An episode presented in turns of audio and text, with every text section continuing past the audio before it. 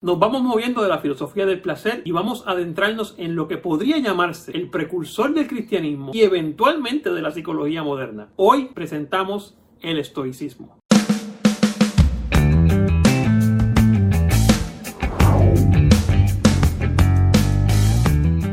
Dejar algo claro aquí. Cuando digo que es el precursor del cristianismo, no me estoy refiriendo a que tenga que ver con el tiempo de Cristo ni los tiempos romanos, sino que la filosofía tiene mucho, mucho, mucho que ver y se parece bastante a lo que eventualmente va a propagar y a pregonar el cristianismo. Con eso dicho, vamos a comenzar. Lo primero que hay que hacer es diferenciar al fundador del estoicismo, Zenón de Sitio, de Zenón de Elea, que ya lo hemos tocado en otro video y que es el que hablaba de las paradojas. Son dos personas diferentes y nacen en momentos diferentes. Zenón de Sitio va a fundar el estoicismo en el 301 a.C. La manera en que lo funde es bien, pero bien interesante. Este señor que estaba bastante acomodado, tenía sus bienes, tenía sus negocios, naufraga en el área de Atenas para el año 300 antes de Cristo más o menos y lo pierde todo. De repente va a entrar en Atenas y va a comenzar a leer los libros de unos filósofos que se llaman Sócrates, Platón y todo lo que se había escrito hasta el momento. A partir de ahí va a cambiar su manera de ver el mundo y va a empezar a darse cuenta que no necesariamente lo que él tenía, ni de dónde venía, ni cómo manejaba su vida,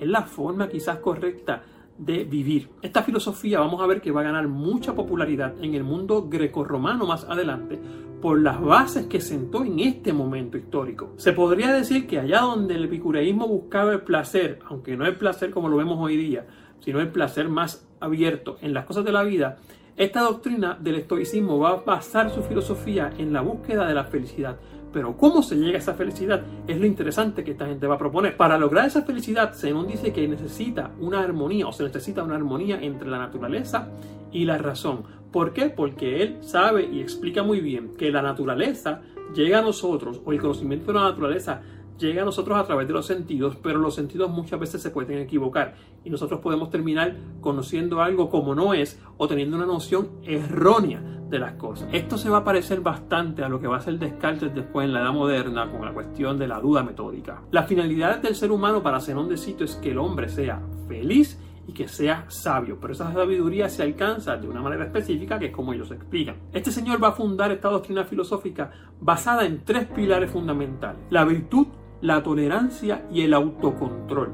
Tres palabras que hoy en día están como tienen por ahí pegadas, porque todo el mundo habla hoy día del autocontrol, de la tolerancia y todo lo demás. Hoy día podemos usar la palabra estoico como para definir o para hablar de alguien que logra controlar sus emociones y no se deja arrastrar por ellas porque utiliza la razón para explicarla. Pues más o menos eso tiene que ver con lo que es estoico. La base fundamental de esta doctrina es que el ser humano no puede controlar los sucesos, sino que puede controlar la forma en que afronta los sucesos o cómo los vive, sobre todo cómo responde a ellos. Para esto el estoicismo propone cuatro virtudes diferentes, la sabiduría, la templanza, la valentía y la justicia. Con esas cuatro virtudes el ser humano puede llegar a tener la felicidad sin necesidad de entrar en los extremos. Siguen apareciendo los extremos como una cosa que no nos lleva a la felicidad. Qué curioso. La sabiduría es la capacidad de enfrentar las cosas que nos suceden con lógica y tranquilidad. La templanza, que no lo deben confundir con el temperamento, habla del autocontrol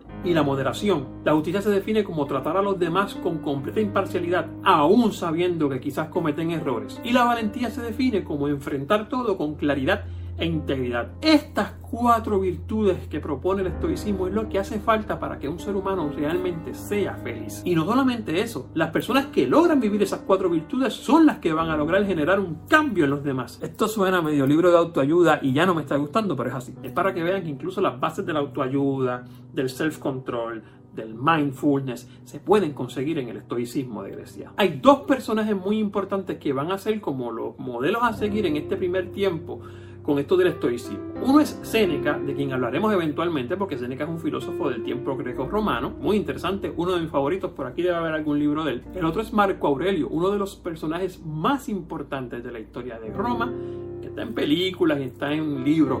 De hecho, escribió sus memorias y esas memorias fue las que leyó Nelson Mandela cuando estuvo en prisión para poder sobrellevar ese tiempo. Ellos, Marco Aurelio, Séneca y yo diría que hasta Nelson Mandela y algunos otros más son ejemplos clásicos de personas estoicas, personas que pueden detenerse ante las situaciones y no funcionar o actuar desde la misma mera emoción, sino que verlo todo a través de la razón y entender que no podemos controlar la acción, pero sí podemos controlar la forma en que reaccionamos a lo que nos pasa. Esta doctrina va a influir demasiado en el cristianismo más adelante y también va a influenciar incluso en la psicología que tenemos hoy día, porque trata acerca de ver las cosas con, con un espectro más amplio, no ver que todo depende de una fuerza exterior. Muchas veces nosotros como seres humanos tenemos la capacidad de poder dirigir nuestras emociones y dominarlas en algunos casos para no dejar que las causas externas se conviertan en la razón de nuestra infelicidad. La realidad es que yo no sé si eso se entendió. Pero todas estas doctrinas que van a buscar el amor al prójimo, el enfrentar las cosas con templanza, como lo hace el cristianismo, como lo vivieron los mismos cristianos de principios de,